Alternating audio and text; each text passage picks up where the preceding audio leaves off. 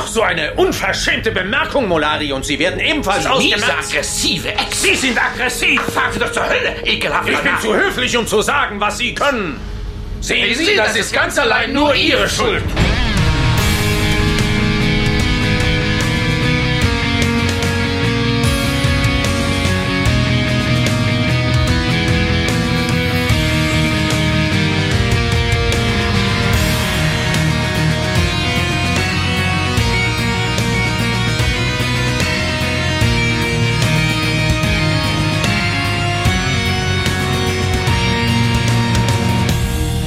heute die Chance nutzen und eine Folge das erste Mal mit acht Penissen bewerten können, das hören wir jetzt bei Der Graue Rat, dem deutschen Babylon 5 Podcast.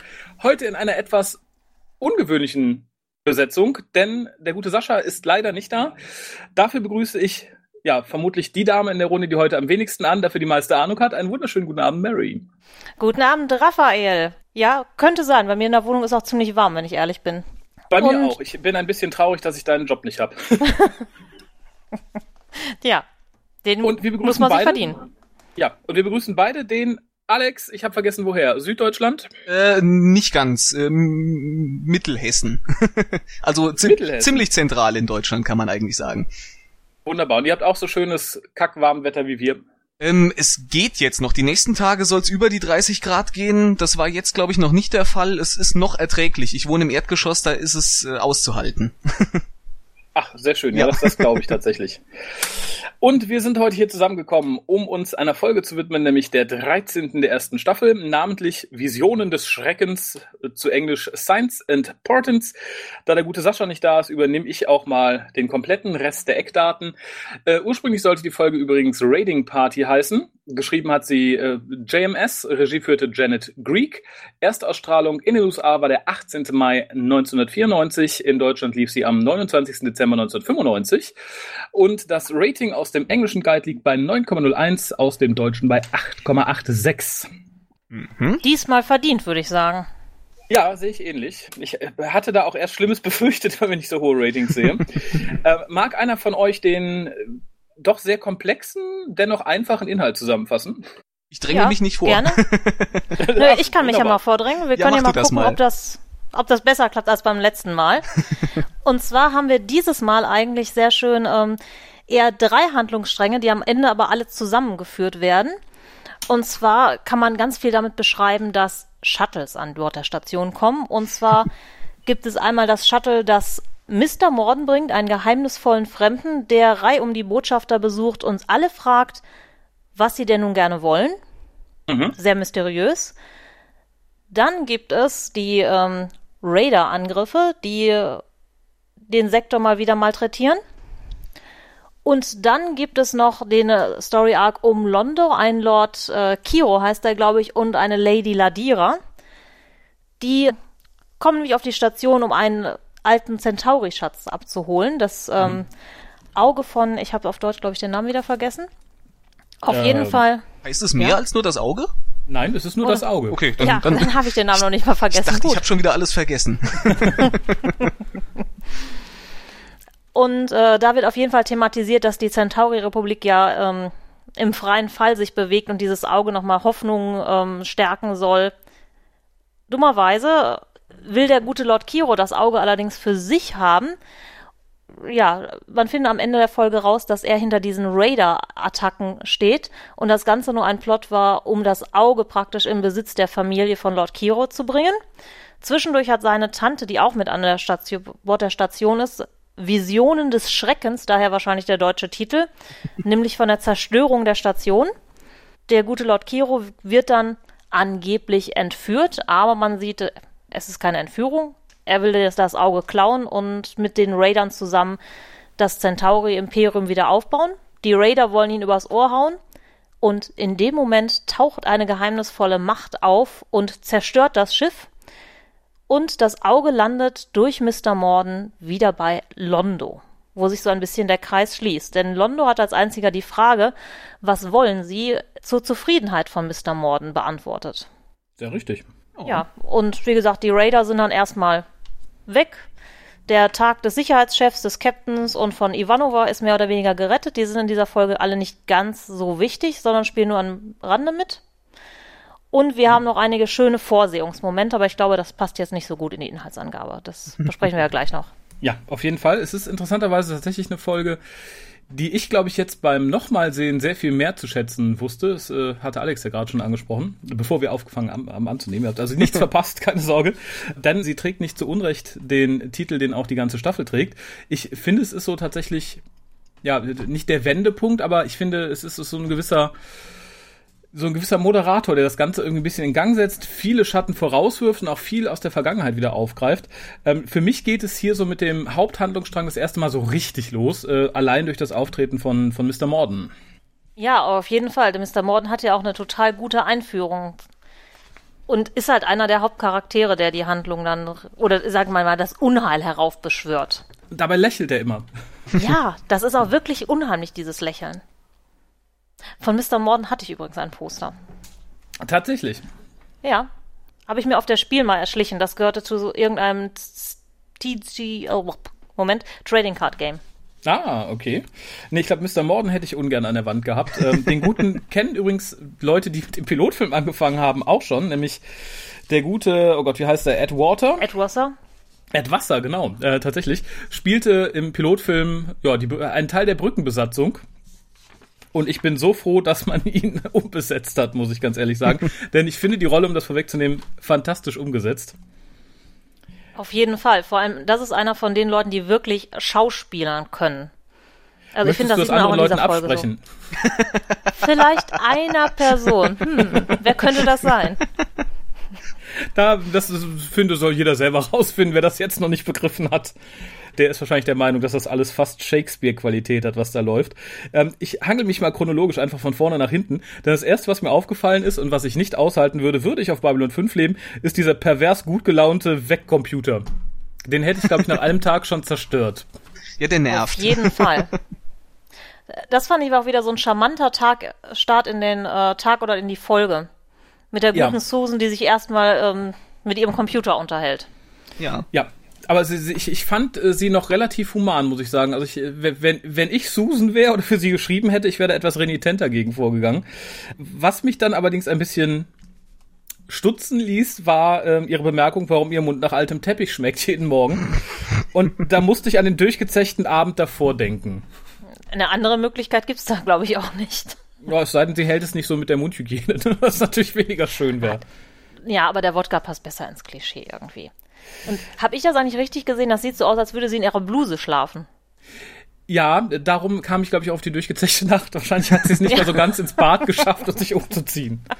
Ich finde ja, man sollte bei so einem Wecker, äh, der auf Spracheingaben äh, äh, reagieren kann, äh, ein bisschen dafür sorgen, dass der auch auf die Sprachmelodie reagieren kann. Und wenn der merkt, da ist jemand genervt, dass der dann vielleicht nicht so reagiert, wie dieser Wecker es getan hat. Weil ich wäre Ja. da, glaube ich, auch äh, äh, angepisster gewesen von diesem Wecker. Es ist die Frage, ob das Taktik ist. Kann natürlich sein, ne? Wenn, kann wenn du natürlich anfängst sein. zu sagen, oh, nein, geh weg. Ja, wenn der Wecker dann sagt, oh ja, ich will mal nicht stören, dann ist es, glaube ich, äh, ein verkehrtes Signal. Ich fand es aber allerdings, es war ein sehr schöner Ivanova-Moment. Der zog sich dann durch bis zur Brücke, wo man dann weiß, warum sie Kaffee anbaut. Denn äh, sie schläft, sie steht nicht besonders gut auf, wenn es draußen dunkel ist. Hat sie auch recht mit irgendwie. Ich kann auch immer gut schlafen, wenn dunkel ist. Ich kann immer gut schlafen. Da hätte ich, da wäre es mir relativ egal, ob es hell oder dunkel draußen Ich ist. schlaf besser, wenn es draußen hell ist. Echt? Nee, wenn hell ist, kann ich nicht schlafen. Doch irgendwie ganz, ganz wunderbar. Und dann äh, abends, wenn ich eigentlich schlafen müsste, weil ich am nächsten Tag aufstehen muss und es ist dunkel und so, dann äh, liege ich im Bett und äh. aber tagsüber bin ich gerne mal so müde, dass ich sofort einschlafen könnte. ich bin ein Manu war Nachtmensch. offensichtlich auch. Was ich bei dieser Szene, wo sie auf die Brücke kommt, übrigens sehr schön fand, ähm, was auch für die ganze Qualität der Folge spricht, ist, dass die Kamera sie die ganze Zeit verfolgt, während sie sich darauf bewegt.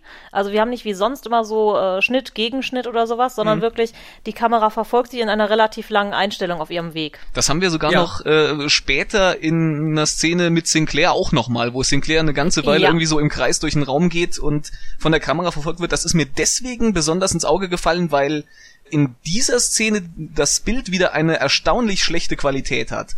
So wie sie sonst immer aussieht, die Qualität, wenn sie Spezialeffekte drüber gelegt haben, obwohl sie das in der Szene gar nicht gemacht haben. Ich fand die spätere Sinclair-Szene ganz gut, aber da kommen wir vielleicht gleich nochmal drauf Ja, klar, äh, zurück. Ja, äh, aber wo, wo Alex das gerade ansprach, es ist tatsächlich so, du hattest mir das im Vorfeld gesagt, die DVD, die Kauf-DVD aus dem Boxset hat offensichtlich eine Macke, denn sie spielt die Folgen nicht richtig ab. Ich komme auch auf die Ah, Folge nicht okay. ins Menü, gar nichts. Ich musste die Folge tatsächlich so von Hand aus dem FOB dann irgendwie rauspopeln und angucken. Oh, okay. Also ich, Ähm, scheint, scheint also ein Fehler am Mastering zu liegen. also ich habe mit dem VLC-Player das über Kontextmenü irgendwie und dann Wiedergabe und äh, was weiß ich, das erste Ding, da, darüber habe ich das Hauptmenü dann ansteuern können und dann ging alles. Aber ja, wenn ich sie eingelegt habe, äh, hat sie erstmal sofort angefangen, die erste Folge abzuspielen. Ja, genau so. Und man kam halt auch nicht vernünftig ins Menü. Ja. Nur, nur zur Warnung, dass die Leute nicht denken, also ihr braucht das Boxset nicht zurückschicken, es ist offensichtlich überall so. Scheint dann wohl so, ja. Ah, wir müssen wirklich mal Boxsets zu vergleichen. Ich habe, glaube ich, ein ganz, ganz anderes. Tatsächlich? Ja, aber die Diskussion hatten wir, glaube ich, schon. Aber vielleicht hatten wir das letzte Mal. Nicht mit mir. Gut, also ich Aber glaube, dann ich habe ein anderes Boxset. Aber dann äh, springen wir doch einfach mal zum ersten Auftreten von Mr. Morden, was ich im ersten Moment ein bisschen generisch fand, weil wir schon sehr viele Erstauftritte haben, die genauso begonnen haben, halt nur sehr viel weniger cool wirken, nämlich man kommt auf der Station an und muss seine ID vorzeigen. Und ja, in, in, in zwei von drei Fällen heißt dann ja, oh, da stimmt aber was nicht oder mm. Und ich fand die Antwort hier sehr schön, die er gibt so auf die Frage, warum das denn so alt ist. Er sagt, ja, er war weit draußen an den Grenzen und dann die Frage, ob er was Interessantes gefunden hat. Ja, lächelt und geht. Großartig. Ja. Wobei seine Einführungsszene ist ja eigentlich diese große Panoramaaufnahme. Man sieht halt erst das Shuttle rein Stimmt, fahren ja. und dann sieht man wirklich einmal groß den Hangar und ihn nur so ganz unten dahergehen ein paar Schritte und das Ganze ist schon so rot-dunkel erleuchtet und da ist ja so eine Farbstimmung, die uns die gesamte Folge begleitet und das finde ich schon mega gut und das ist das, was das- den Auftritt so ein bisschen vom Bild differenziert, finde ich. Und die Scheinwerfer, die direkt von oben hell runter leuchten, so kreisförmig, die sind nicht ganz äh, mittig auf dem Pfad, was mich wahnsinnig gemacht hat. Genau. Das stimmt. Ähm, danach kommen wir zu einer Szene, da hatte mich irgendwie ein bisschen was gestört. Und zwar beschließt der gute Sinclair, nachdem er monatelang zu faul war, selber mal Google zu bemühen, dass er doch rausfinden möchte, was es mit dem grauen Rad auf sich hat und mit äh, de seinem Gedächtnisverlust und was da alles passiert ist. Und lässt Garibaldi für sich googeln. Genau. Da, und vor allem, er lässt tatsächlich namentlich Garibaldi für ihn googeln, weil die beiden sind befreundet und er möchte von ihm einen Freundschaftsdienst, stoppt ihn aber mit den Worten Mr. Garibaldi, was mich im ersten Moment total rausbrachte, weil sonst niemand im Raum war. Es war ja keine förmliche, kein, kein förmliches Zusammentreffen. Ähm, und er nennt ihn dann auch später bei seinem Vornamen. Das äh, brachte mich im Moment so ein bisschen raus.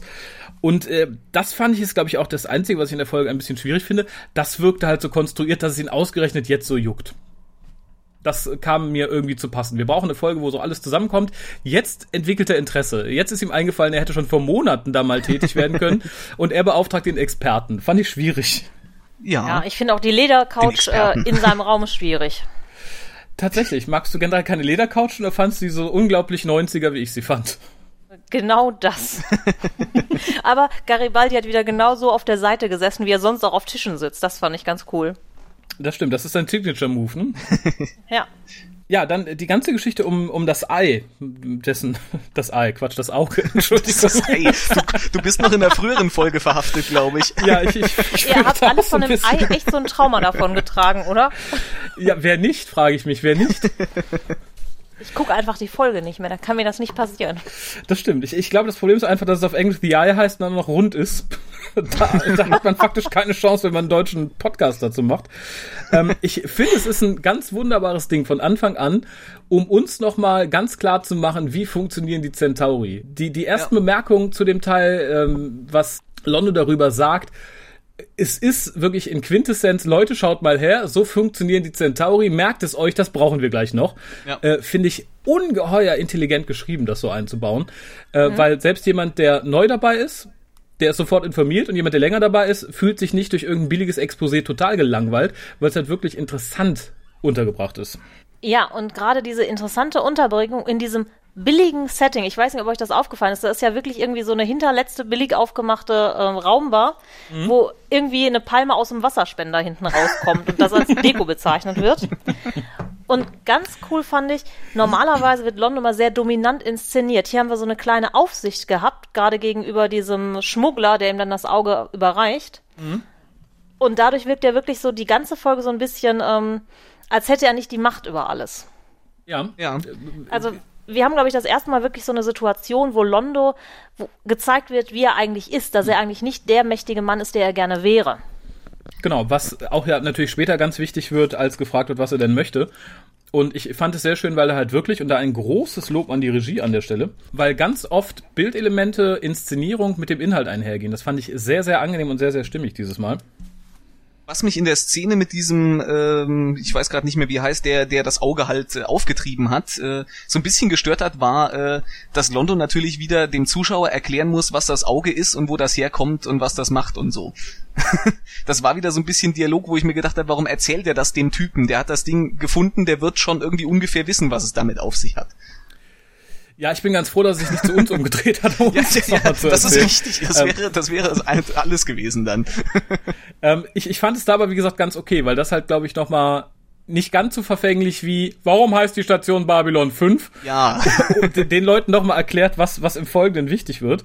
Und ich fand halt sehr schön, dass Morden da schon im Hintergrund sitzt und mitbekommt, was da passiert, weil er, glaube ich, innerhalb von wenigen Sekunden sofort gemerkt hat, wie Londo tickt. Ja. ja das ist ganz, ganz toll gewesen, auch mit der Musik dann direkt. Da merken wir schon, dass die Verbindung hergestellt wird. Ja. Genau, und ich, ich finde tatsächlich, hier jagt eine gute Szene die nächste, denn die nächste habe ich damals irgendwie und hatte so noch so als lustige kleine Zwischenszene in Erinnerung. Das ist die Szene am Fahrstuhl. Ich möchte gerade halt, noch, noch ähm, eins ansprechen, ja, ja, weil mir nämlich noch aufgefallen ist, in der deutschen Synchronfassung ähm, oh im, im, im, ja, im Original äh, sagt dieser, dieser, äh, Gott, wie heißt der denn, äh, der das, der das Auge halt aufgetrieben hat? Der hat doch auch einen Namen, ich habe ihn gerade vergessen. Der Augenauftreiber äh, ist doch egal. Der, der, Augen, der, Augen der Augenbeauftragte. Der Augenbeauftragte. Äh, Londo fragt ja dann noch so, äh, wie haben Sie das Ding überhaupt gefunden? Und der sagt dann, im, im Original sagt er eigentlich so, das wollen Sie gar nicht wissen in, in der deutschen Übersetzung sagt er einfach, das sage ich Ihnen nicht und geht weg. das fand ich, das fand ich von der Übersetzung her so ein bisschen so, das sage ich Ihnen nicht, grinst und geht weg. Das war so ein bisschen, Gut, dass ich nicht auf Deutsch gucke, aber es hat natürlich was Humoriges, ne? Ja. Das ist wahrscheinlich so ein Texterwitz gewesen. Ah, wetten, dass ich das nicht unterbringe, ohne dass es auffällt. ja, genau, die Wetten im Synchronstudio. Und wenn wir schon bei der Synchronfassung sind, mich hat es die ganze Folge über irritiert, dass sie Raider in der, in der Mehrzahl auf Deutsch immer Raiders nennen. Das fand ich so einen, so einen ganz unnatürlich gewählten Plural. Das stimmt. Gut, dass ich nicht im Deutsch gucke tatsächlich. Irgendwie, aber ja, es ist sehr ähnlich wie die Dalek, ne? Ja, ja, ich, ich weiß jetzt kein wörtliches Zitat, aber äh, Angriff äh, der Raiders und sowas. Das, das irgendwie, ich fand das sehr unnatürlich, aber das wurde äh, scheinbar konsequent durchgezogen, weil es die ganze die ganze Folge über so passiert und äh ein Grund mehr, dass ich froh bin, dass wir die Raiders nach der Folge erstmal los sind. Ich bin ja schon fast froh, dass sie nicht irgendwie einen merkwürdigen deutschen Begriff anstatt Raider verwendet haben. Ich wollte gerade sagen, da sollte man auf jeden Fall froh sein. Oder einfach die englische Synchro gucken. Sehr richtig, ja. Guckst du immer auf Deutsch? Äh, ich gucke immer beides, wenn ich mich auf den ähm, auf den Podcast vorbereite. Ich gucke normalerweise auf Englisch, aber für den Podcast habe ich es mir zur Aufgabe gemacht, dass ich die Folgen dann auch nochmal in der deutschen Fassung angucke, wo mich auch hier wieder äh, Sinclairs Synchronstimme äh, irgendwie vollkommen äh, überrascht hat, weil weil sie einfach so hoch klingt. Aber Respekt dafür, dass du dir das nochmal ja. auf Deutsch antust. Ich wollte es gerade Also nicht, sagen. also die Folge ist wirklich schön, die kann man sich auch mehrfach ansehen, aber ja.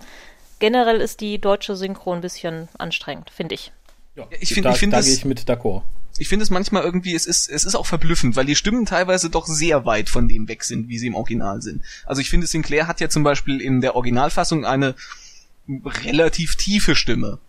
Äh, und und im, im, äh, in der deutschen Fassung ist er halt relativ hoch, obwohl das ähm, der Herr Vollbrecht äh, ja heutzutage ihn wahrscheinlich besser sprechen könnte. Der würde heute wahrscheinlich passender klingen, als er es damals getan hat, wo er noch sehr jung und mit der Stimme sehr hoch klingt. Vermutlich, ja. ja. Vermutlich. Aber wie gesagt, ich tue mir das tatsächlich auch für den Cast nicht nochmal an auf Deutsch. ja, ich bin. Äh, Aber ich habe das damals bei der Erstausstrahlung ja auf Deutsch gesehen, das muss reichen. da hatte man ja noch keine andere Wahl, ne? Genau. Da hatte man auch da keine Vergleichsbasis. Da hat man das auch nicht so mitbekommen. Da hatte man noch keine Vergleichsbasis Stimmt. und es hat einen wahrscheinlich auch einfach gar nicht so gestört. Die Serien waren ja damals alle so. Ja, ja, Das ja, hat einen ja. wirklich nicht gejuckt. Na klar. Ich mein Englisch war, glaube ich, damals auch noch nicht gut genug, als dass ich hätte allem folgen können. Gerade solchen Folgen. Ja. Folgen. Äh, ich springe dann wieder mal zur Fahrschulszene, die ich tatsächlich beim ersten Mal auch jetzt noch immer noch sehr witzig fand. Ja. Die aber ein ganz tolles Bild für das ist, was uns noch bevorsteht, nämlich äh, Centauri gegen Ach, Kacke, Namen vergessen. Namen? Ja, Centauri gegen Nahen und mittendrin die Menschen, die genau genommen gar nichts mit dem Konflikt zu tun haben, aber total in die Mangel geraten. Ja, der arme Mann Ähm, konnte find einem ich leid schön. tun. Ja, äh, tat mir sehr leid, aber er macht das einzig Schlaue, er verpisst sich. Das machen die Menschen später ja natürlich nicht so. Ich das, wollte gerade sagen, und er nimmt vor allem den Fahrstuhl, während die beiden das nicht mitbekommen. genau. mich hat das Und schon ein bisschen verwundert. weggehen. Mich hat das schon ein bisschen verwundert, dass der nicht schon vorher irgendwie weggelaufen ist oder sich irgendwie zumindest irgendwie zwei Schritte zurückgestellt hat äh, und und da so zwischen den beiden, die wild um ihn herum gestikulierten, äh, äh, stehen geblieben ist. ich glaube, Ich ich, glaube, das ist so eine gewisse Höflichkeit, oder? So ähnlich wie man im Fahrstuhl sich nicht anguckt, hat er erstmal gehofft, na, die hören gleich auf. Ich glaube, erstmal stehen. Sag mal nichts, wenn du jetzt gehst, Ja. dann gucken die dich an. Nee, nee, nee. Äh, ich habe mich halt nur gefragt, ob die beiden dann beschlossen haben, die Treppe zu nehmen oder wohin sie gelaufen sind. die gehen zum nächsten Fahrstuhl. Da wird es ja wohl nicht nur einen Fahrstuhl äh, auf der Ebene geben. Ja. Aber sie sind auf jeden Fall zu unterschiedlichen Fahrstühlen gelaufen. ja, ja, ja, das war, glaube ich, Sinn der Sache tatsächlich. Aber ich fand auch ganz witzig, dass sie praktisch einen Satz genau identisch ausgesprochen haben. ja. Und was ja auch so zeigt, die sind sich eigentlich total ähnlich in ganz vielen Dingen. Mhm. Dickköpfig zum Beispiel. Es wurde ja schon in der, der früheren Folge, die wir schon besprochen hatten, mal so ähnlich gemacht, wo sie beide zwar nicht zeitgleich, aber so innerhalb derselben Folge denselben Satz Don't give away the homeworld äh, sagen. Und das wurde hier fast schon so ein bisschen wieder aufgegriffen. Also da wurde ja schon gezeigt, dass sie sich eigentlich irgendwie äh, doch recht ähnlich sind. Und äh, das wurde halt hier auch wieder gemacht. Fand ich auch sehr sympathisch. Ja, das, das stimmt. Ähm, Und vor allem, ich, ich finde halt ganz schön, es wird halt auch im Folgen, in dieser Folge sehr deutlich, dass halt beide ähnliche Ambitionen haben. Was ich nur so schön finde, weil es fängt halt hier an mit, mit der Frage, die, die Morden dann in Anführungszeichen immer stellt, what do you want? Äh, die halt von den beiden, wie gesagt, relativ ähnlich beantwortet wird. Nur, ich denke, das ist der Grund, warum dann im Endeffekt Londo den Zuschlag bekommen hat. Er ist halt, glaube ich, sehr viel visionärer und sehr viel größer dabei, als es Jakar ist. ich fand die Ansätze doch schon doch schon leicht unterschiedlich. Also äh, JK ist ganz eindeutig äh, von Hass irgendwie da so ein bisschen bestimmt. Er, er will er will Rache im Grunde. Und Londo ist ja eher so äh, von so einem Gefühl, ich, ich weiß jetzt gar nicht, wie ich es beschreiben soll, aber so eben die die alten Zeiten irgendwie so so so, so ein äh, es ist es ist ja nicht direkt Hass bei ihm. Es ist doch nochmal so von der Intention her kommt es doch nochmal ein bisschen aus einer anderen Richtung. Ja, aber ich glaube, das liegt tatsächlich dran, dass die halt von verschiedenen Seiten starten. Ich meine, Jakar Ja, halt, klar. ist halt Anhänger des Volkes, was total unterjocht wurde.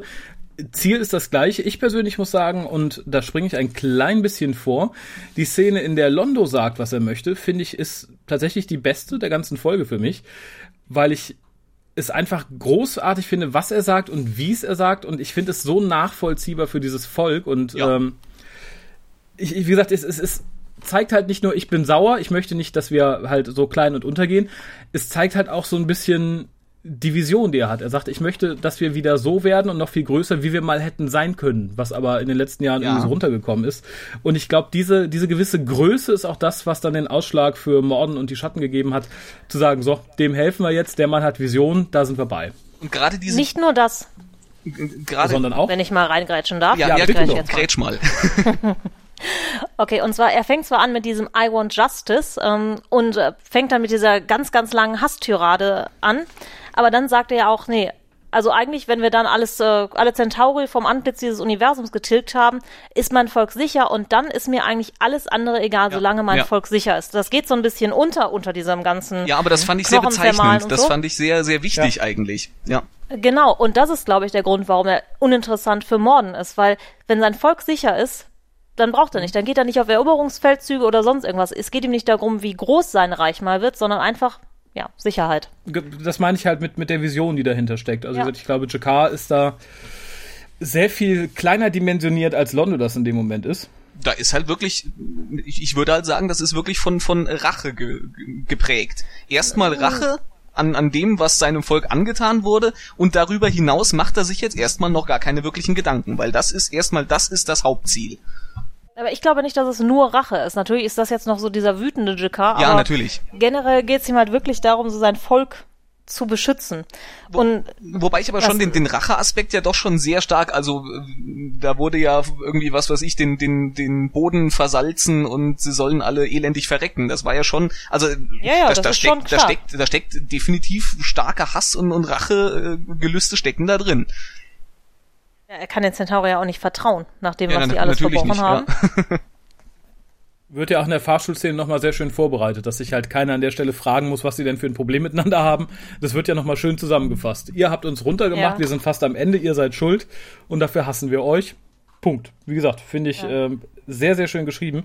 Was für mich so ein klein bisschen rausfiel dann im, im weiteren Verlauf, ist halt dieses Visionending von Lady, es war nicht Adira, ne? Nein, äh, Ladira. La- die, die Aber beiden die trennt ein nur die Buchstabe und äh, irgendwie 40 Jahre oder so.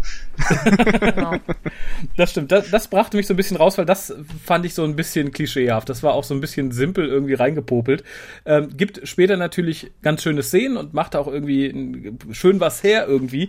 Die Inszenierung fand ich aber schwach. Ich komme in die Station, oh, ich habe Kopfschmerzen, ihr werdet alle untergehen, ähm, ich leg mich hin.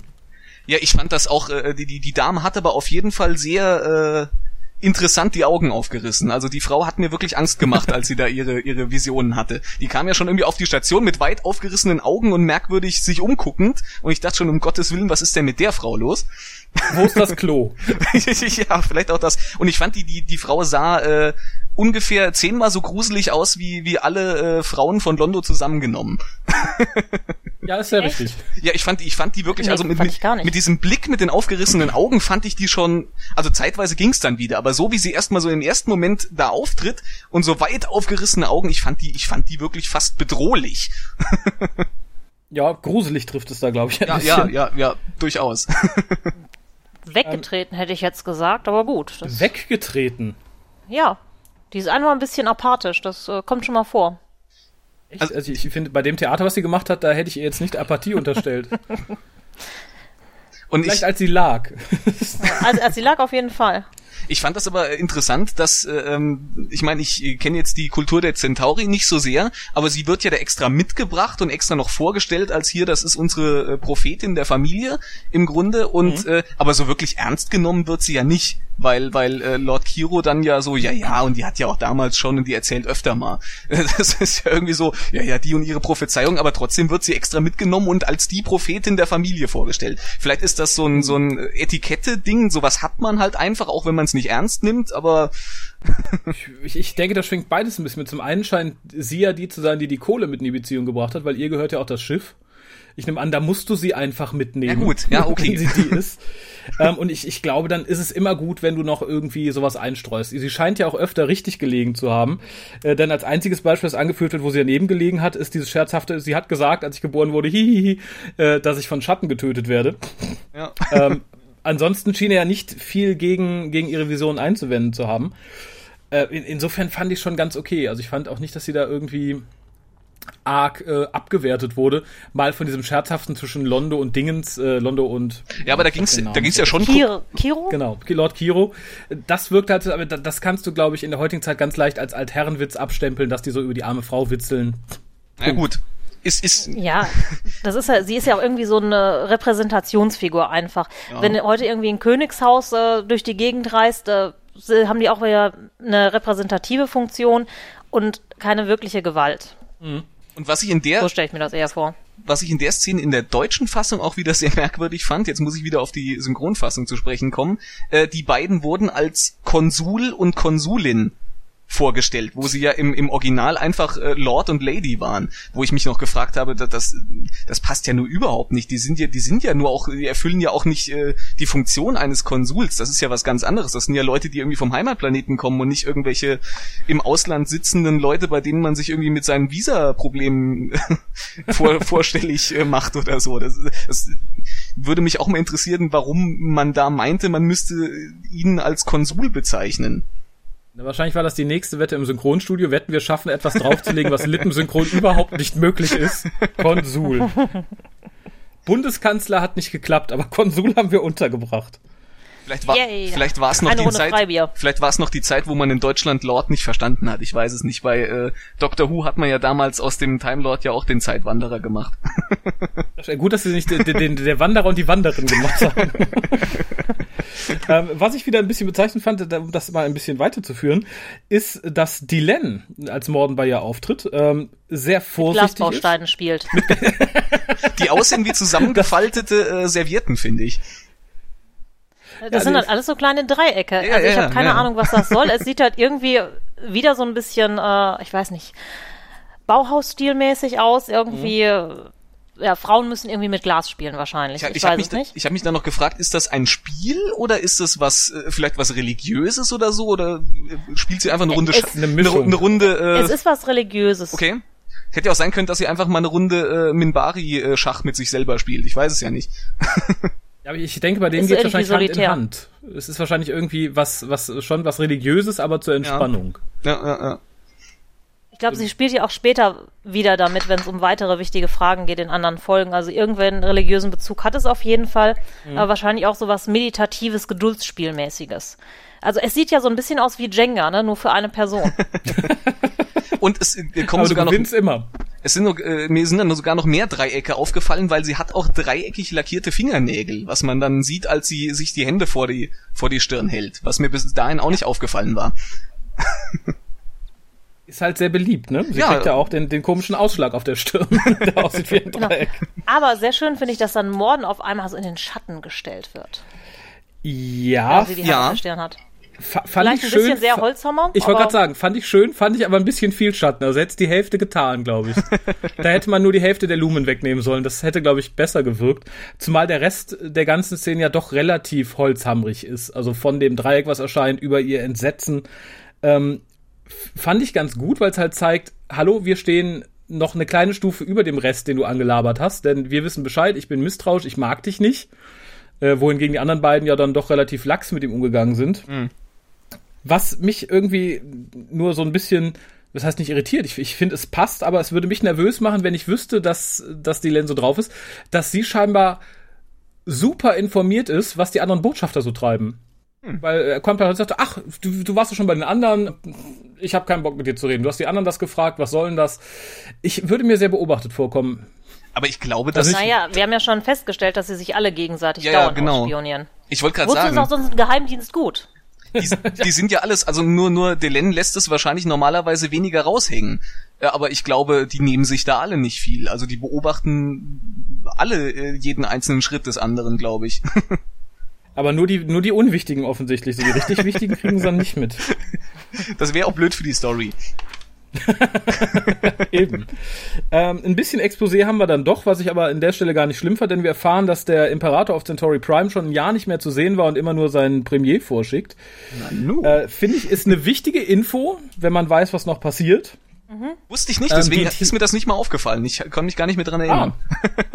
Tatsächlich, ich finde es aber auch in dieser Folge zumindest so, so ein bisschen wichtig, weil man halt schon irgendwie merkt, dass dadurch halt auch überhaupt erst diese Umsturzpläne vom, vom guten Lord Kiro irgendwie in Gang kommen, der halt der Meinung ist, da, da kann ich was reißen. Ich glaube, wenn man von einer von einem gesunden Staatssystem ausgegangen wäre, dann hätte der das nicht so leicht versucht. Ich muss sagen, aber so, ex so genau hatte ich es jetzt gar nicht mehr im Kopf. Also ich wusste irgendwie so, ja, der, der, der alte Imperator, der, der taugt nicht mehr viel und äh, deswegen will Kiro da gern die Macht ergreifen. Ich hatte das aber jetzt nicht mehr, nicht mehr wirklich so konkret äh, mitgeschnitten, muss ich sagen.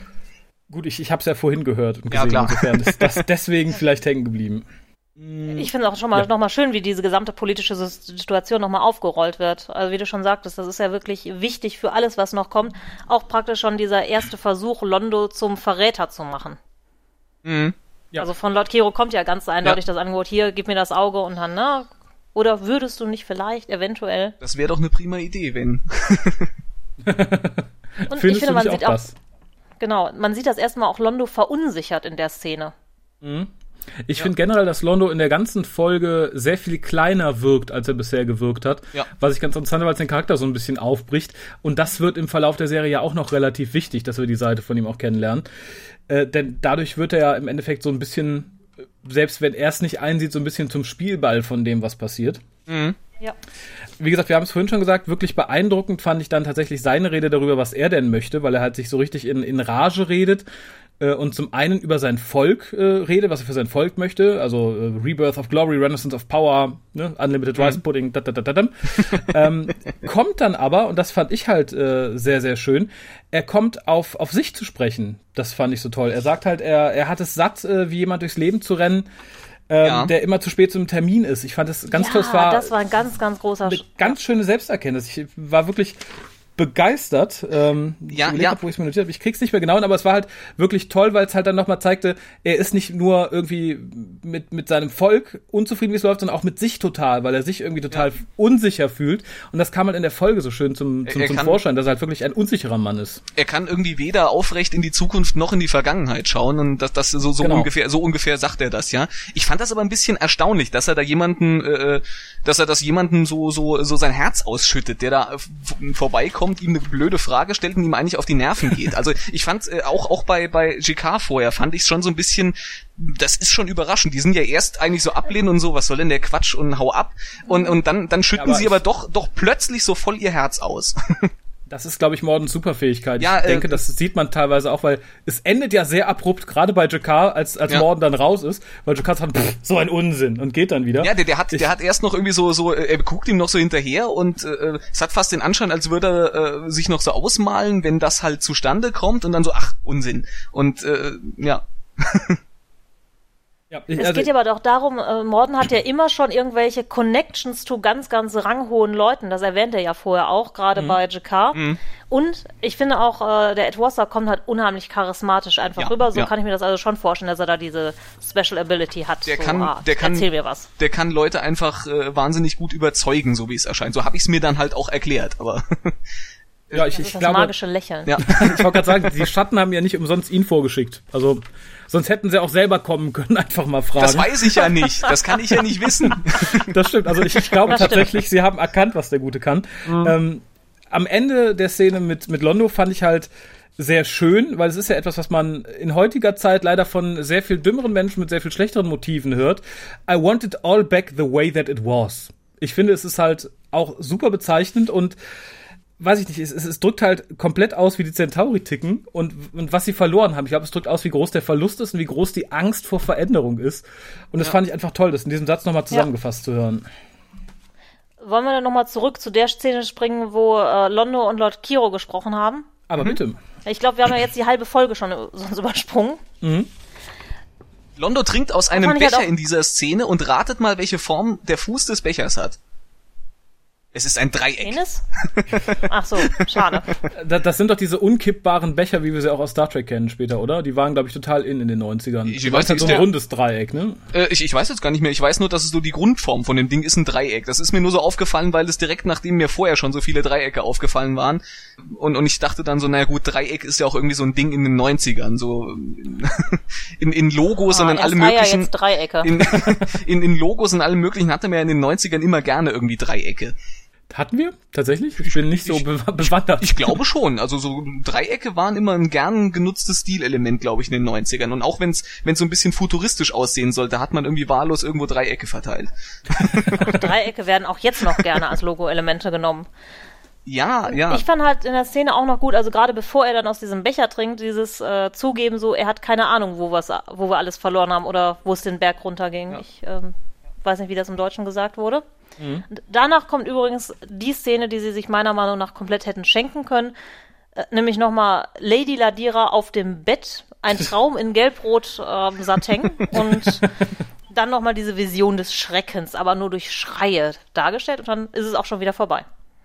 Ja, sehe ich genauso. Also ich finde ich find generell den ganzen Vision-Kram hätte man sich vor allem, bis auf die Bemerkung mit den Schatten, hätte man relativ klein halten sollen.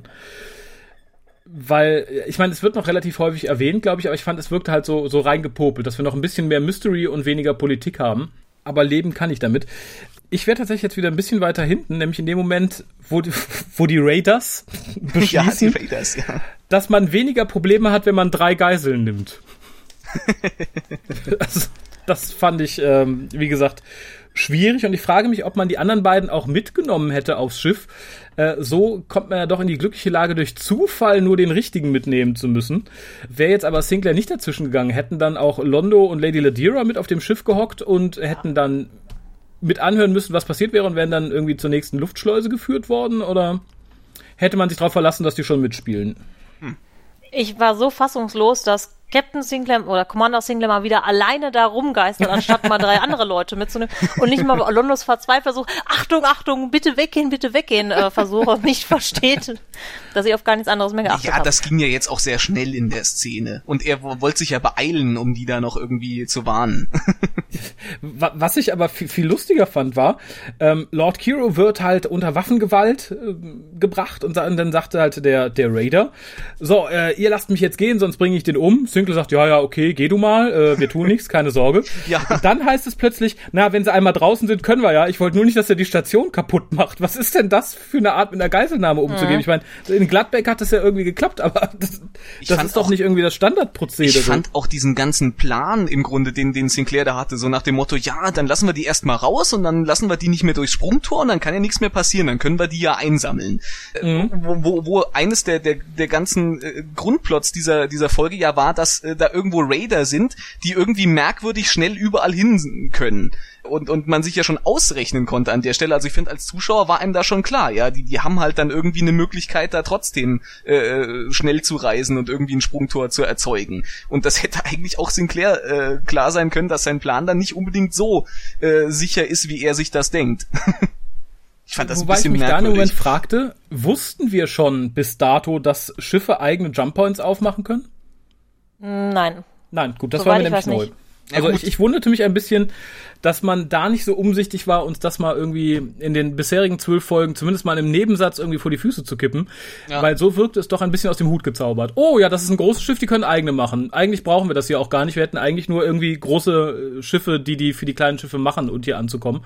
Fand ich, wie gesagt, wirklich sehr ähm, praktisch in dem Moment. Aber es ist ja zumindest. Ich glaube, wir wissen, dass die Wollonen das zumindest können und die Mimbari-Schiffe. Aber wir haben noch kein wirkliches, ich glaube, ein Menschenschiff haben wir noch nicht gesehen scheint ja zumindest eben, eben keine ganz große Besonderheit zu sein. Also klar, sie wundern sich dann hoch, was kommt denn jetzt für ein Schiff, aber äh, es ist ja jetzt nichts, das, das es noch nie vorher gegeben hat. Also man hätte sich schon mal ausrechnen können, dass gegebenenfalls sowas als Möglichkeit, warum die Raider überall so schnell äh, da und wieder weg sind, äh, dass das damit mit so einer Sache zu tun haben kann. Und äh, da fand ich jetzt mhm. den Plan ein bisschen kurzsichtig von Sinclair, muss ich sagen.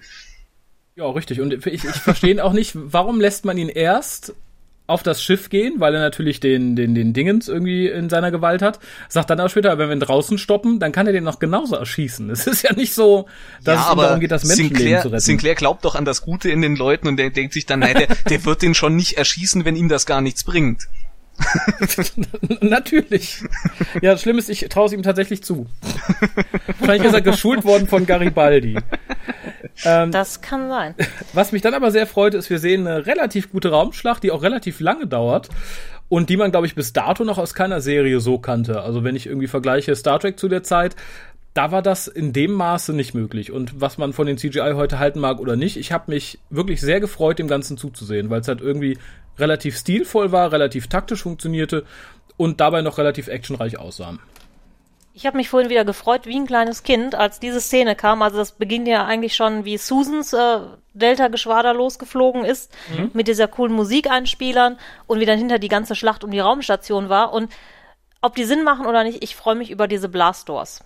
Also man ja, kann jetzt sagen, okay, warum macht man überhaupt Fenster in einer Raumstation? Aber ich verstehe, dass die Leute mal rausgucken wollen. Ja, und Aber vor allem, wenn mal die Geräte versagen, ist vielleicht ganz nett, wenn du eben mal gucken kannst, ob ein Schiff ankommt oder nicht. Ja, aber dann wirklich Blasters, das ist nämlich was, was mich bei, zum Beispiel bei Deep Space Nine auch immer unheimlich aufgeregt hat oder bei äh, Star Trek generell. Da mhm. haben die immer diese großen Panoramafenster, aber die werden nie getroffen. Ja, stimmt. Ja, freut mich auch sehr. Ich würde da als erstes hinschießen. Also haben wir es bei Battlestar nicht auch mit dem Blastdoors später? Ich glaube schon, ja. Ja, finde ich, ist eine gute Sache und es sieht auch relativ gut aus hier für die Serie, finde ich, als sie hochklappen. Ich meine, ist im Studio natürlich ein kleiner Effekt, aber ich finde, es sieht relativ wirkungsvoll aus. Ja, ja. Und die haben auch generell äh, schön designte Schiffe in der Folge. Die haben ja auch unheimlich viele unterschiedliche, dadurch, dass auch so viel ankommt und wegfliegt von Volonenschiffen, die Centauri-Schiffe, die Raider. Die Raider ähm, finde ich relativ hässlich, gut, muss ich sagen. Ich finde die mich immer tatsächlich, das sind die einzigen, wo ich immer denke, ah ja, die hat man aus einem schlechten Videospiel geklaut, weil es ja nur diese, um es nochmal aufzugreifen, diese Dreiecke sind. genau. da sind sie wieder, die Dreiecke. nee, nee. Äh, und was mich, ja, ganz kurz noch, was mich ein bisschen bisschen rausriss, war dann, dass man tatsächlich mal die hässliche Rückseite von Babylon 5 gesehen hat, die wirklich nicht viel hermacht, musste man dann sagen. Mich hat ein bisschen irritiert, als man äh, die kurzen Innenszenen in diesem Frachter gesehen hat, wo diese Frachtercrew äh, dann dann irgendwie die, die von den Raidern äh, dann irgendwie angegriffen wird als als äh, Ablenkungsmanöver der Raider. Da sieht man einmal relativ oder was heißt einmal, man sieht halt relativ deutlich die Monitore innen in diesem Frachtschiff und da sind überall so bunte Diagramme drauf, die überhaupt keine Beschriftung haben.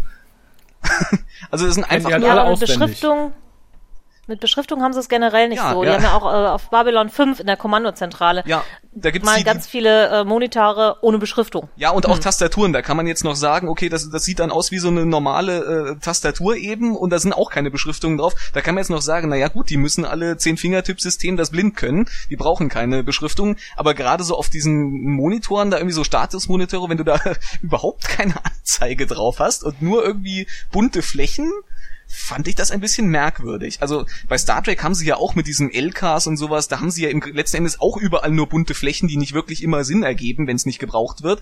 Aber da steht dann zumindest irgendwas Kryptisches drauf. Und wenn es nur Zahlen oder irgendein Quatsch sind, das finde ich dann noch ein halbwegs eleganter gelöst, als die einfach wirklich komplett leer zu lassen. Da einfach nur, äh, oh, bunt und leuchtet. Ja, hat aber einen Vorteil. Ne? Wenn du die Ausbildung hast, verstehst du, was da abgeht. Jeder, der irgendwie dein Schiff übernehmen möchte, steht da erstmal okay. Ich weiß nicht, ob das bei so- da. Ich weiß nicht, ob man das bei so komplexen Systemen, die die ja da teilweise bedienen müssen, ob man dann nur mit bunten Flächen, die man dann irgendwie auswendig gelernt haben muss, was da was bedeutet, ob das so gut funktioniert. Ich bin mir da unsicher. Hab einfach Zutrauen in ein paar hundert Jahre technische Entwicklung, dann geht Ja, das schon. okay. Ja, was ich ein bisschen schade fand, war, dass die Szene in der Morden auf Kosch trifft für mein Empfinden ein bisschen zu kurz war, zwar sehr aussagekräftig und relativ abrupt endet und dann später mit der Bemerkung äh, quittiert wird, also nachdem die Gefahr vorbei ist, ja, wir haben Beschädigung und Kosch Anzug ist kaputt, der sagt uns aber nicht warum. Ja, ja, ja. Ähm, Das da hätte ich mir zumindest ein bisschen mehr die Andeutung eines Angriffes gewünscht. Ich meine, das wollte man hier vermutlich noch nicht machen, weil man uns nicht zeigen wollte, wie die Schatten funktionieren als Gegner. Und ich nehme, ich gehe einfach mal davon aus, dass Morden welche im Schlepptau hatte. Aber ich, ich fand es halt schade, weil im ersten Moment ist es mir so gar nicht aufgefallen. Ich bin davon ausgegangen, nach dem Schnitt geht Morden. Punkt. Und die Bemerkung äh, riss mich dann so ein bisschen raus. Ich dachte, aha, da ist doch mehr passiert. Und es wird so ganz leicht vor dem Schnitt angedeutet, weil irgendwie im Hintergrund so ein bisschen das Licht angeht und so. Aber fand ich ja, sch schlecht geheim inszeniert. Also da hätte man entweder weniger machen müssen oder sich den Kommentar sparen oder so einen Schritt mehr. Ja, ich äh, dieses Zwischending fand ich schade. Ich habe tatsächlich am Ende, als äh, Garibaldi das dann erwähnt, ganz am Ende, äh, habe ich nochmal zurückgespult und nochmal nachgeguckt, ob ich, Ich da auch. irgendwie was übersehen habe. Weil ich dachte so, huch, äh, wurde das gezeigt? Nein, es wurde Ich nicht mal richtig angedeutet. eigentlich- Ja, gar nicht so schlecht gelöst. Weil, wenn wir jetzt wissen, was halt hinterher mit den Schatten ist, äh, können wir uns was zu dem Kommentar denken. Aber jetzt momentan kann man sich das auch als irgendwas Komisches nehmen, wo man vielleicht gar nicht genau weiß, was das ist. Also ich mag eigentlich beide Szenen, in denen Morden und Kosch mehr oder weniger aufeinandertreffen. Vor allem die erste, wo er praktisch sich in einem Gang noch vor Kosch versteckt. Wo es so aussieht, als hätte er wirklich Angst vor Kosch. Und dann diese zweite, wo man auch erst noch sieht, er hat Angst, zögert und äh, dann fängt er wieder an, so langsam sein Selbstbewusstsein zu finden. Ja, also die Szenen selber mag ich auch. Ich fürchte halt nur so ein bisschen, dass die Leute, die jetzt noch nicht wissen, was die Schatten sind und wie sie funktionieren, die werden sich in dem Moment, wo sie wissen, wie die Schatten funktionieren, was sie sind, nicht mehr an diese Szene erinnern. Ich glaube, das ist tatsächlich eine Szene, die fällt einem beim zweiten Mal dann eher auf und die weiß man beim zweiten Mal dann eher zu schätzen. Ich glaube, sonst geht sie wirklich arg unter. Ja, aber ich glaube, wie gesagt, wie du schon sagst, man hätte sich den Kommentar vielleicht sparen können, aber ich hätte hier nicht mehr sehen wollen. Das Nö, ist hätte, glaube ich, von ja, der Spannung ein bisschen kaputt gemacht. Also vor allem von dem, was uns dann noch erwartet. das ähm, weiß ich jetzt nicht, aber äh, Ja, ja, gut. Oh, freu dich, freu Ja, ich dich. wollte gerade sagen, es ist, es Du ist darfst alles nochmal zum ersten Mal sehen. Toll. nochmal zum ersten Mal. Also überhaupt mal zum ersten Mal, ja. Ja, gut. Ich würde es gern nochmal zum ersten Mal gucken, muss ich gestehen. Ja, es, es lohnt sich tatsächlich. Also ich glaube, gerade wenn man die Folge hat und du stehst da jetzt mit vielen, vielen Fragen, freu dich Ja. auf die auf die Antworten, die dann noch kommen. Sind wir jetzt äh, schon bei der, bei der, im Grunde bei der Nachbesprechung dieses, dieses Kampfes, äh, oder, oder greife ich da jetzt vor, wenn ich da noch was zu sage? Nö, also ich habe zu dem Kampf nichts zu sagen, außer hübsch. Okay, ähm, weil, weil nämlich Garibaldi ja auch erwähnt, dass äh, von beiden Seiten irgendwie es noch Piloten geschafft haben, aus diesen Schiffen auszusteigen. Und ich frage mich, wie machen die das? Weil äh, in, in der Schlacht äh, sieht's immer so aus, die werden irgendwie einmal getroffen, diese Schiffe, und dann gehen die in einem Feuerball auf. Da frage ich mich, wie kommt da jemand raus? Haben die irgendwie Raumanzüge, die mehr aushalten als das Schiff drumrum, so dass die äh, auch aus dem Feuerball dann noch gemütlich rauskommen können? Oder das, das, Nee, fand ich ich so ein fürchte bisschen. einfach, du siehst nur, du siehst nur die, die es nicht mehr geschafft haben. da hätte es mir aber zumindest Man kann jetzt auch sagen, der Computer gibt hier an, dass es äh, strukturelle Schwierigkeiten gibt, gleich explodiert das Schiff und noch ein Treffer und dann können die ja aussteigen. Ja. Das wird ja auch, ähm, aber ich, ich, ich erinnere mich nicht, dass man wirklich mal einen Treffer gesehen hat, wo dann das Schiff nicht gleich bei zerstört wurde. Also die, die, äh, vielleicht habe ich es auch irgendwie übersehen oder oder oder mir nicht richtig gemerkt, aber äh, ich hätte dann vielleicht gerne mal irgendwie so eine Szene gesehen, wo vielleicht so ein Schiff mal irgendwie angeschlagen wird, wo man so richtig sieht, oh, das kriegt jetzt mal richtig was ab, aber es geht nicht sofort in Flammen auf. Dann hätte ich auch eher abgekauft, dass da dann jemand noch im Zweifelsfall sagen kann, so, oh, oh, jetzt muss ich hier raus. Also da, da bin ich gnädig. Solange ich nicht jedes Schiff einzeln sofort habe explodieren sehen, kann ich mir das, glaube ich, noch zusammenfantasieren, dass da irgendwas wer ausgestiegen ist. Gut. Und ich finde das eigentlich ganz schön. Ich glaube, Susan sagt das ja auch am Ende dieser Szene, bevor die ganz äh, heroisch zur gleichen Musik wie beim Abflug wieder einfliegen, dass sie vorher noch die äh, Leute einsammeln müssen. Ja. Ja. Also, dass sie nicht einfach nur zurückkehren, sondern wirklich nochmal gucken, oh, was ist da los, können wir noch jemandem helfen.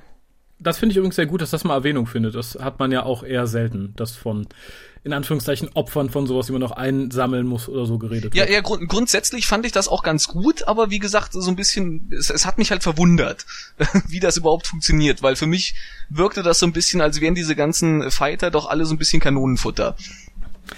Ja, ich glaube, wenn man schon Rechenzeit für CGI aufwendet, dann zeigt man dir nur Will die, man- die wirklich ja, explodieren. Dann will man auch Explosionen zeigen, das stimmt genau. ähm, bei der Nachbesprechung dann fand ich leider auch wieder eine Szene mit der guten Lady Ladira ein bisschen sehr klischeehaft, nämlich als sie anfängt im doch sehr gewässerten Kaffeesatz zu lesen. Ja, ich fand, ich fand diese, diese, äh, wie, wie das darauf hinführte, schon merkwürdig. Alle gehen weg und sie geht auf, auf den Kaffee zu und greift zielstrebig zu diesem Kaffee, wo ich mir denke, Durst. warum? Ja, ja, ja weiß ich nicht. Also, das fand ich merkwürdig. Ja, das stimmt. Und ich bin der festen Überzeugung, sie macht das auch nur so, damit man später ganz tragisch zeigen kann, wie sie es fallen lässt. Ja, natürlich. Ja, und du hast natürlich einen Rahmen um diese Sequenz, die dann erzählt wird drumherum. Ja. Das ist natürlich äh, stilvoll, unheimlich schön gelöst. Hätte man besser machen können, okay.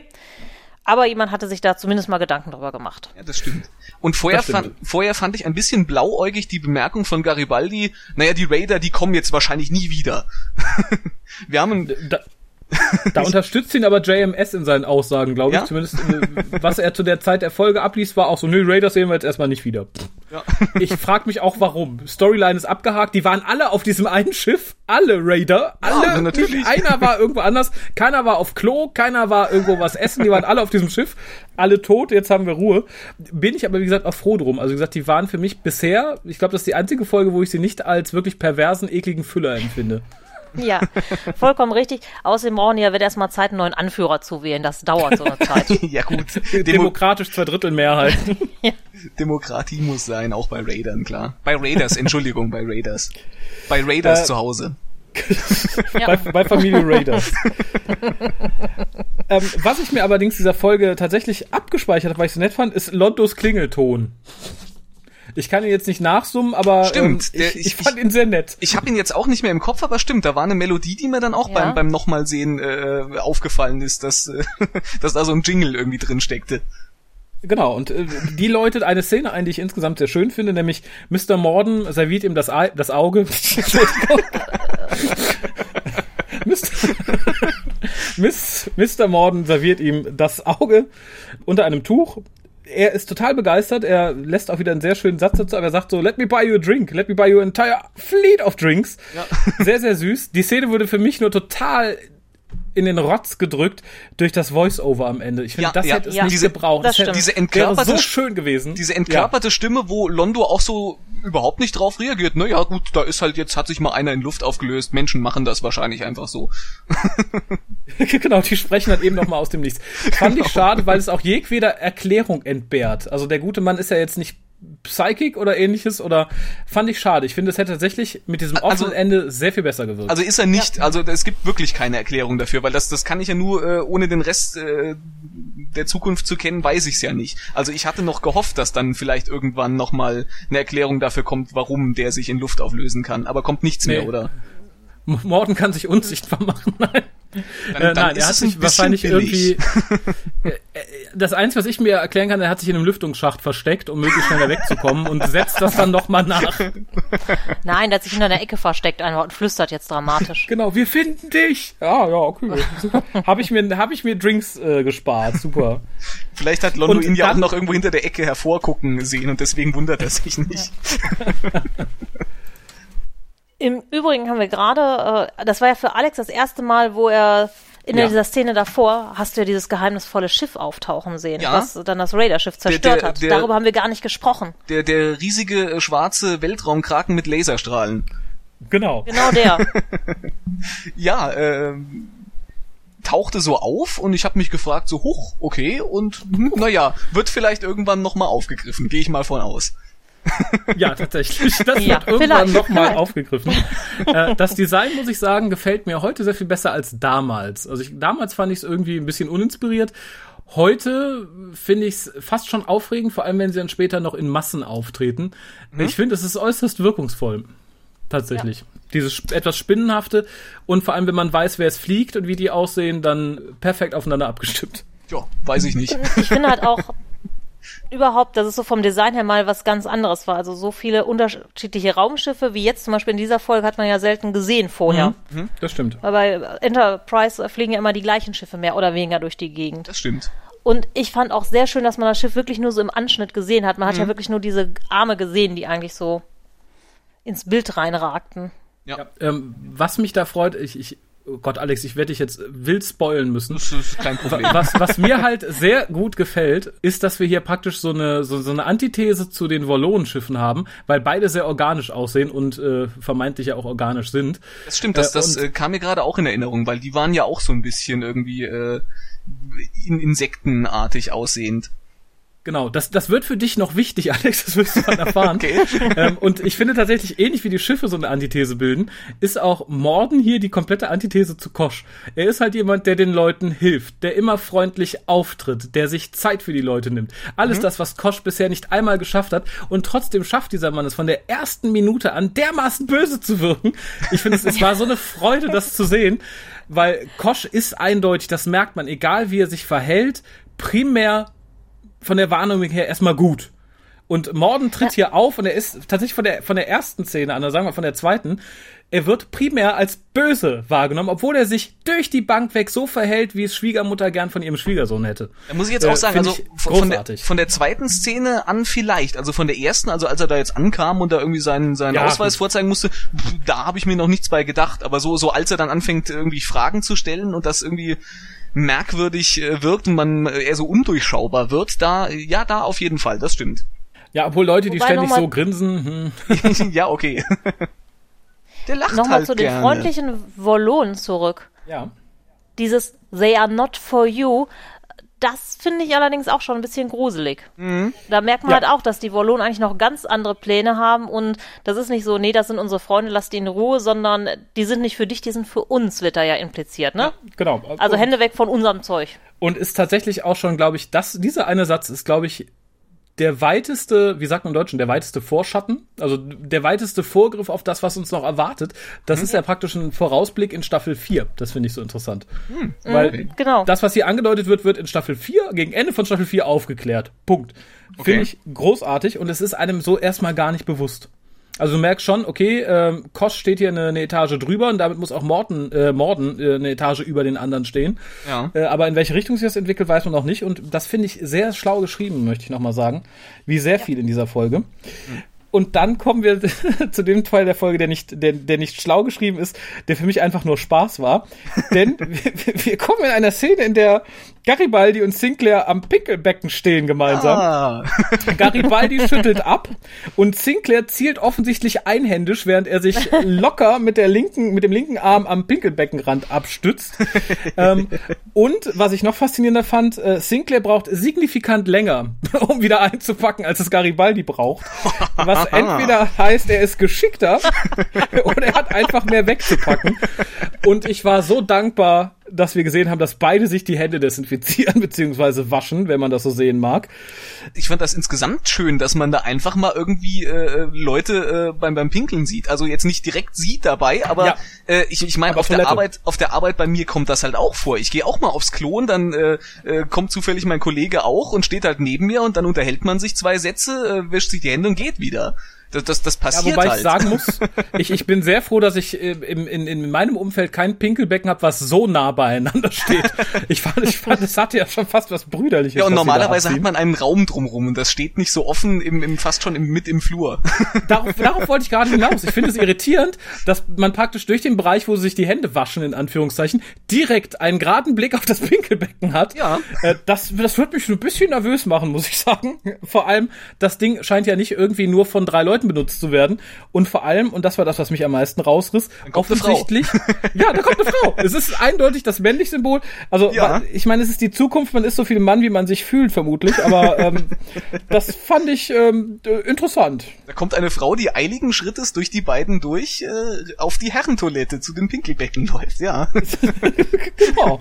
Was man sich Also, dabei wisst ihr, gedacht wie die hat. untenrum bestückt ist? Also, Je- Jetzt schon, offensichtlich. also- Jetzt schon, aber das, das, das riss mich halt so ein bisschen raus. Also allein, dass du da gerade am Pinkelbecken stehst, kurz nach links guckst, durch den Bereich, in dem du die Hände wäschst, raus auf den Flur und da kommen gerade deine Kolleginnen vorbei. Äh, also das finde ich ist schon sehr leisure für die Zukunft. Das, also, ist, das ist aber, äh, finde ich, so ein bisschen 90er Jahre, ne? Das, da gab's ja mehrere Serien, Ellie wo auf einmal auf, richtig, darauf wäre ich jetzt zurückgekommen, da war es natürlich eine Unisex-Toilette, aber Hier offensichtlich auch. Toilettengespräche sind in. Wahrscheinlich ist das das Männlichkeitssymbol in der Zukunft nur noch das Zeichen für Unisex-Toiletten. Vielleicht war es ja auch die Klofrau. Kann sein. Weiß nicht, warum Oder ein Richtungsfall.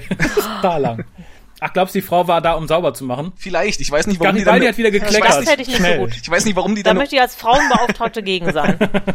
ja, es spricht auch dagegen, dass sie eine Uniform anhat. Ich glaube nicht, dass die Reinigungskräfte äh, der Toilette irgendwie eine Militäruniform tragen auf Babylon 5. ist ein harter Ach, ja, Job. Es ist ein sehr wichtiger Job, glaube ich, aber Ja. ich glaube, die haben dann zumindest andere Uniformen. Das stimmt. Ja, aber das fand ich tatsächlich schön, weil in Star Trek wird ja äh, so das Thema Toilette und Badezimmer möglichst vermieden. Badezimmer ja, noch glaub nicht ich, mal. als Also, die, die, haben ja, Ja, die, die haben ja immer irgendwie ein Waschbecken. Also man sieht ja öfter mal bei, bei Star Trek irgendwie Leute, die ins Badezimmer gehen. Man weiß auch, dass sie Schallduschen haben, aber sie haben nie Toiletten. Das stimmt, ja. Und das fand ich sehr schön. Ich meine, es kam natürlich so ein bisschen als Kulturschock. Bisher endete tatsächlich dann an der Toilettentür alles und jetzt sieht man direkt die beiden Brüder sich nebeneinander irgendwie gegenseitig abschütteln. fand ich tatsächlich. Ähm, Was hast du denn gesehen? Machen ja, Männer das wirklich? gegenseitig abschütteln. Ich möchte das, Das, nicht. wahrscheinlich nicht, aber dann auf der Toilette sich unterhalten? Also ich mich nicht. Also, wenn ich die Leute kenne, ja. Also mit Wildfremden unterhalte ich mich jetzt auch nicht auf der Toilette, aber wenn ich die Leute kenne, kann das Wie lange passieren. stehst du denn da? Bis ich fertig bin normalerweise. Ja, das hoffe ich doch stark, aber reicht das für mehr als ein Hallo, Hallo? Hm, Nein, aber, aber so für, für die zwei Sätze, die Sie ja jetzt da gewechselt haben in der Folge, äh, für ungefähr Gespräche dieser Länge oder wenn man eh schon in der Unterhaltung war und einfach irgendwie da aufs Klo gegangen ist, weiß ich ja nicht. Das, das kann schon, das kann schon vorkommen, finde ich. Ja, ich, wobei Sinclair da so hängt, als würde er wäre schon seit zehn Minuten fertig und hat nur noch gewartet, dass Garibaldi irgendwie fertig wird mit seiner Erzählung. ähm, äh, also ich, ich kenne es tatsächlich so nicht. Ich, ich, äh, mehr als ein Hallo, nein. Äh, Ich kenne es halt auch bei Frauen eher so. Ich meine, die haben natürlich dann die geschlossenen Türen, dass man dann das Gespräch entweder unterbricht oder dann von einer Klotür zur anderen schreit, was jetzt auch nicht so schön ist. Nee, also wenn, für die drei anderen. Also wenn ich, wenn ich in der, in der, in der Kabine auf der Toilette wäre, dann würde ich mich, glaube ich, eher nicht unterhalten, weil das fände ich dann wieder merkwürdig, wenn ich so überhaupt keinen, wenn ich da in einem geschlossenen Raum sitze. Das, das fände ich merkwürdig. Das würde ich, glaube ich, nicht tun. Ja, das ist seltsam, aber wenn man, naja, ist auch egal. Aber wenn man ihn schon ausgepackt hat vom anderen, dann kann man noch mal ein bisschen quatschen. Recht hast du. Solange ich dem anderen dabei noch ins Gesicht gucke und nicht nach unten. Oh Gott, äh, diese Bilder. Naja. Dann wird im Übrigen noch kurz nachgesetzt, um uns mal von der Toilette zu entfernen, dass Sinclair offensichtlich so ziemlich die letzte Wahl war für den Posten auf Babylon 5. Wie überraschend. Was ich, ja, was ich, was ich Das habe ich, mir- tatsächlich, das hab ich mir wörtlich hier aufgeschrieben. Sinclair war die letzte Wahl für den Kommandanten. Wie überraschend. so ähnlich wie Garibaldi die letzte Wahl für den Sicherheitschef gewesen wäre bei jedem anderen.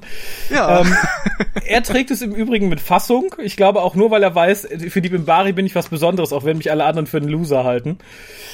Ja, das fand ich so ein bisschen exposéhaft nachgesetzt. Mehr hätte ich mir in der Beziehung aber auch nicht gewünscht, muss ich sagen. ich bin nicht dumm, ich bin nur sehr besonders.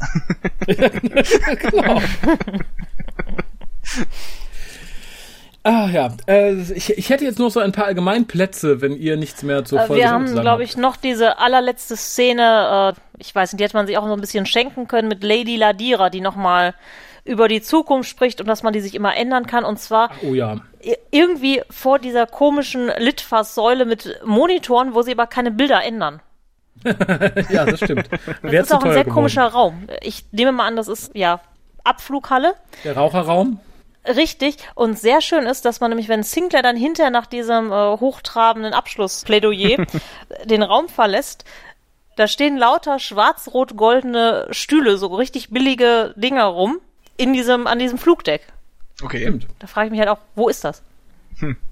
War, ich sage ja, Raucherraum wartet Sohn oder ähnliches. Vermutlich äh, raucht die Frau Ladera wie ein Schlot. Nur in dieser Szene eben nicht. Ja, der fragt sich nur, was die raucht bei den Visionen, die die hat. Offensichtlich das Richtige, möchte ich sagen, aber ihr sind die Haare ausgefallen. Insofern Vorsicht. Ihr habt bestimmt auch die Trivia dazu gelesen. Ich möchte eins aber an dieser Stelle noch loswerden. Und zwar wurde der gute Ed Wasser gefragt, Wasser, Wasser, ich weiß nicht, wie man es ausspricht. Nachdem die Folge ausgestrahlt wurde, äh, fragte ihn JMS, ob er denn irgendwas erlebt hätte. Und er sagte, ja, tatsächlich, äh, erstmal nicht, aber er war dann Blumen kaufen. Und im Blumenfachgeschäft sagte der Angestellte tatsächlich, was wollen Sie? Und er fing an, ja, ich möchte gerne Blumen, jenes und dieses. Und er guckt nochmal, was wollen Sie? Ja, diese und jene Blume hat es erst nicht gerafft, äh, bis derjenige dann entsprechend mit einer etwas tieferen Stimme sagte, was wollen Sie? Und fand es sehr, sehr lustig. Ähm, fand ich ganz sympathisch. Es berichten ja irgendwie einige Schauspieler, dass ihre Rolle schnell auf sie abfärbt. Ich frage mich, ob er dann im Laufe der nächsten Folgen, in denen er auftaucht, mit etwas negativeren Reaktionen zu rechnen hatte. Im Übrigen verortete der Blumenfachverkäufer die Folge allerdings nach Deep Space Nine, Oh, das ist traurig. nicht nach Babylon 5. Deep Space Nine gibt's überhaupt keine äh, Pissoirs, glaube ich. Das, das kann gar nicht sein. Nee, auf Deep Nine ziehen alle hoch und spucken aus. ich möchte aber auch ganz ehrlich nicht irgendwie Commander Cisco und Worf nebeneinander am Pissoir stehen sehen, muss ich sagen. Nur weil die schwarz Aber- sind. genau, deswegen. Während sie weiß, gerne. Ich gucke gern weißen Menschen beim Pinkeln zu. Sehr richtig. Jetzt hast du es erwischt. Äh, Was uns aber sagt tatsächlich, offensichtlich haben äh, zumindest die männlichen Uniformen einen Eingriff, Ja, um ihn rauszuholen. Finde ich gut. das scheint so. Ja, praktisch bestimmt. Sehr löblich. Äh, Im Übrigen, äh, das fand ich ganz interessant, stammt dieses äh, Was wollen Sie ursprünglich aus dem Bereich der Gruppentherapie. Der gute JMS hat ja einen Abschluss in Psychologie und hat das dem entlehnt, wobei, und das fand ich sehr interessant, weil im Laufe der Serie taucht noch eine zweite Frage auf, nämlich wer sind Sie? Und ich persönlich empfand das immer als die sehr viel schwierigere Frage, um sie zu beantworten. Aber das ist wohl diese ursprüngliche Frage aus diesen ganzen Selbsthilfe- und äh, Gruppentherapien, weil die so oft gefragt wird, das erleben wir auch später noch in der Serie, und immer nur dann nach und nach eine andere Antwort akzeptiert wird, damit man halt nach und nach irgendwie seinen Charakter freilegt. Und dann fand ich es interessant hier zu sehen, dass die Frage, was wollen Sie, dich als relativ einfach zu beantworten empfindet, wie man auch sieht, weil es geht ja allen dann doch relativ schnell von der Hand, dass die tatsächlich die war, die erst als zweites kam und die schwierige zuerst im Raum stand. Ähm, ich glaube, JMS selber entnahm das Ganze aus der Gruppentherapie einem, oh Gott, einer Gruppe, die nannte sich Synanon, was wohl irgendwie die erste große äh, Drogen-Selbsthilfegruppe war, die sich aber mittlerweile irgendwie schon aufgelöst hat, weil es da wohl auch diverse Kritiken gab. Und er selber äh, quittiert es mit den ähm, Worten, dass sich ja sein Studium für irgendwas äh, hätte lohnen müssen. Und da gebe ich Ihnen vollkommen recht. Ich finde es tatsächlich eine schöne Sache. Also auch wenn später die zweite Hauptfrage dazu kommt, die halt dann von einer anderen Rasse, die hier nicht näher benannt werden möchte, hü, hü, hü, gestellt wird, finde ich toll. Ich finde es, wie gesagt, wirklich ein ganz, ganz schönes Spiel halt auch mit den Charakteren. Ja. Ich wollte nur noch mal darauf hinweisen, dass das ja im Prinzip die Folge ist, auch die der gesamten Staffel ihren Namen gibt. Mit Science Importance. Ja. Genau, mit Recht. Ja, sie sieht, Mit ja Recht. auch so ein bisschen die Stimmung. sie, sie treibt halt auch, äh, sie, sie führt ja überhaupt eher erstmal so richtig weiter in, in so einer Gesamthandlung, während ja alle bisherigen Folgen eigentlich äh, fast komplett äh, irgendwie eigenständige Stories waren, wo mal ganz leicht hier und da was eingestreut wurde, war das ja hier nun sehr viel, sehr viel verwobener. Das stimmt. Ja, die meisten Folgen bislang haben ja die Charaktere eigentlich vorgeführt, mal hin und wieder sowas gestreut und hier werden ja die letzten großen Spieler aufs Feld geführt. Ja. Jetzt kann es praktisch losgehen. und, und tut es dann ja auch. Ähm, ganz kurz noch die letzten großen Spieler. Die Schatten sind laut JMS benannt nach Jung, ebenfalls Psychologie, äh, denn irgendwie der Schatten stellt den Teil des Willens dar, der halt wünscht, aber auch zerstört. Okay. Uh. Und das wird später auch noch sehr bezeichnend. Aber da wir schon so ein bisschen im Endgeplänkel angekommen sind, zückt die Penis und raus damit. Ich würde sagen, Ladies first. Sehen Sie, wir Centauri haben sechs, äh, und jede Zahl steht für ein bestimmtes Niveau von Intimität und Lust. Also es beginnt bei eins und das ist, na ja, ja, ja. Dann kommt zwei und wenn man fünf erreicht hat, dann... Äh, ja, ja, schon gut, ich habe verstanden, alles klar. Uhu. Ähm, ja. Ich habe lange mit mir gerungen. Ich würde dieser Folge fünf Penisse geben. Die ist für mich in dieser Staffel einfach ein Highlight. Sechs Penisse, da tue ich mich ein bisschen schwer mit, weil das sollte man einfach nicht so häufig zücken. Mhm.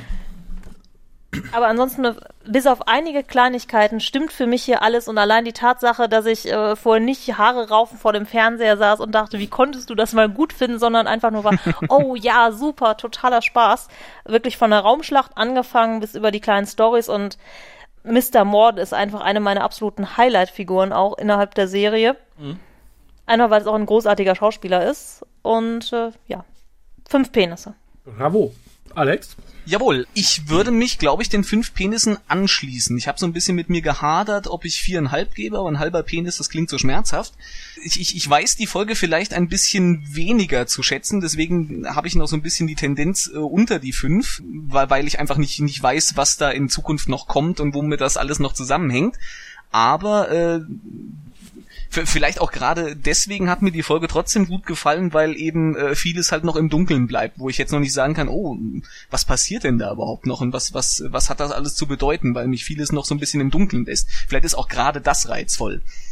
Aber ich äh, fand mich durch die Folge äh, sehr gut unterhalten und mir hat die Folge gut gefallen, deswegen fünf Penisse. Sehr schön. Da gehe ich komplett mit euch d'accord. Ich gebe sieben Penisse, muss natürlich den von Mr. Garibaldi und Mr. Sinclair abziehen. Bleiben fünf. ähm, wirklich eine ganz großartige Folge für den Handlungsbogen, was man im Nachhinein tatsächlich mehr zu schätzen weiß. Also wenn du in, in mhm. einigen Jahren durch bist mit Babylon 5, schau sie dir nochmal an.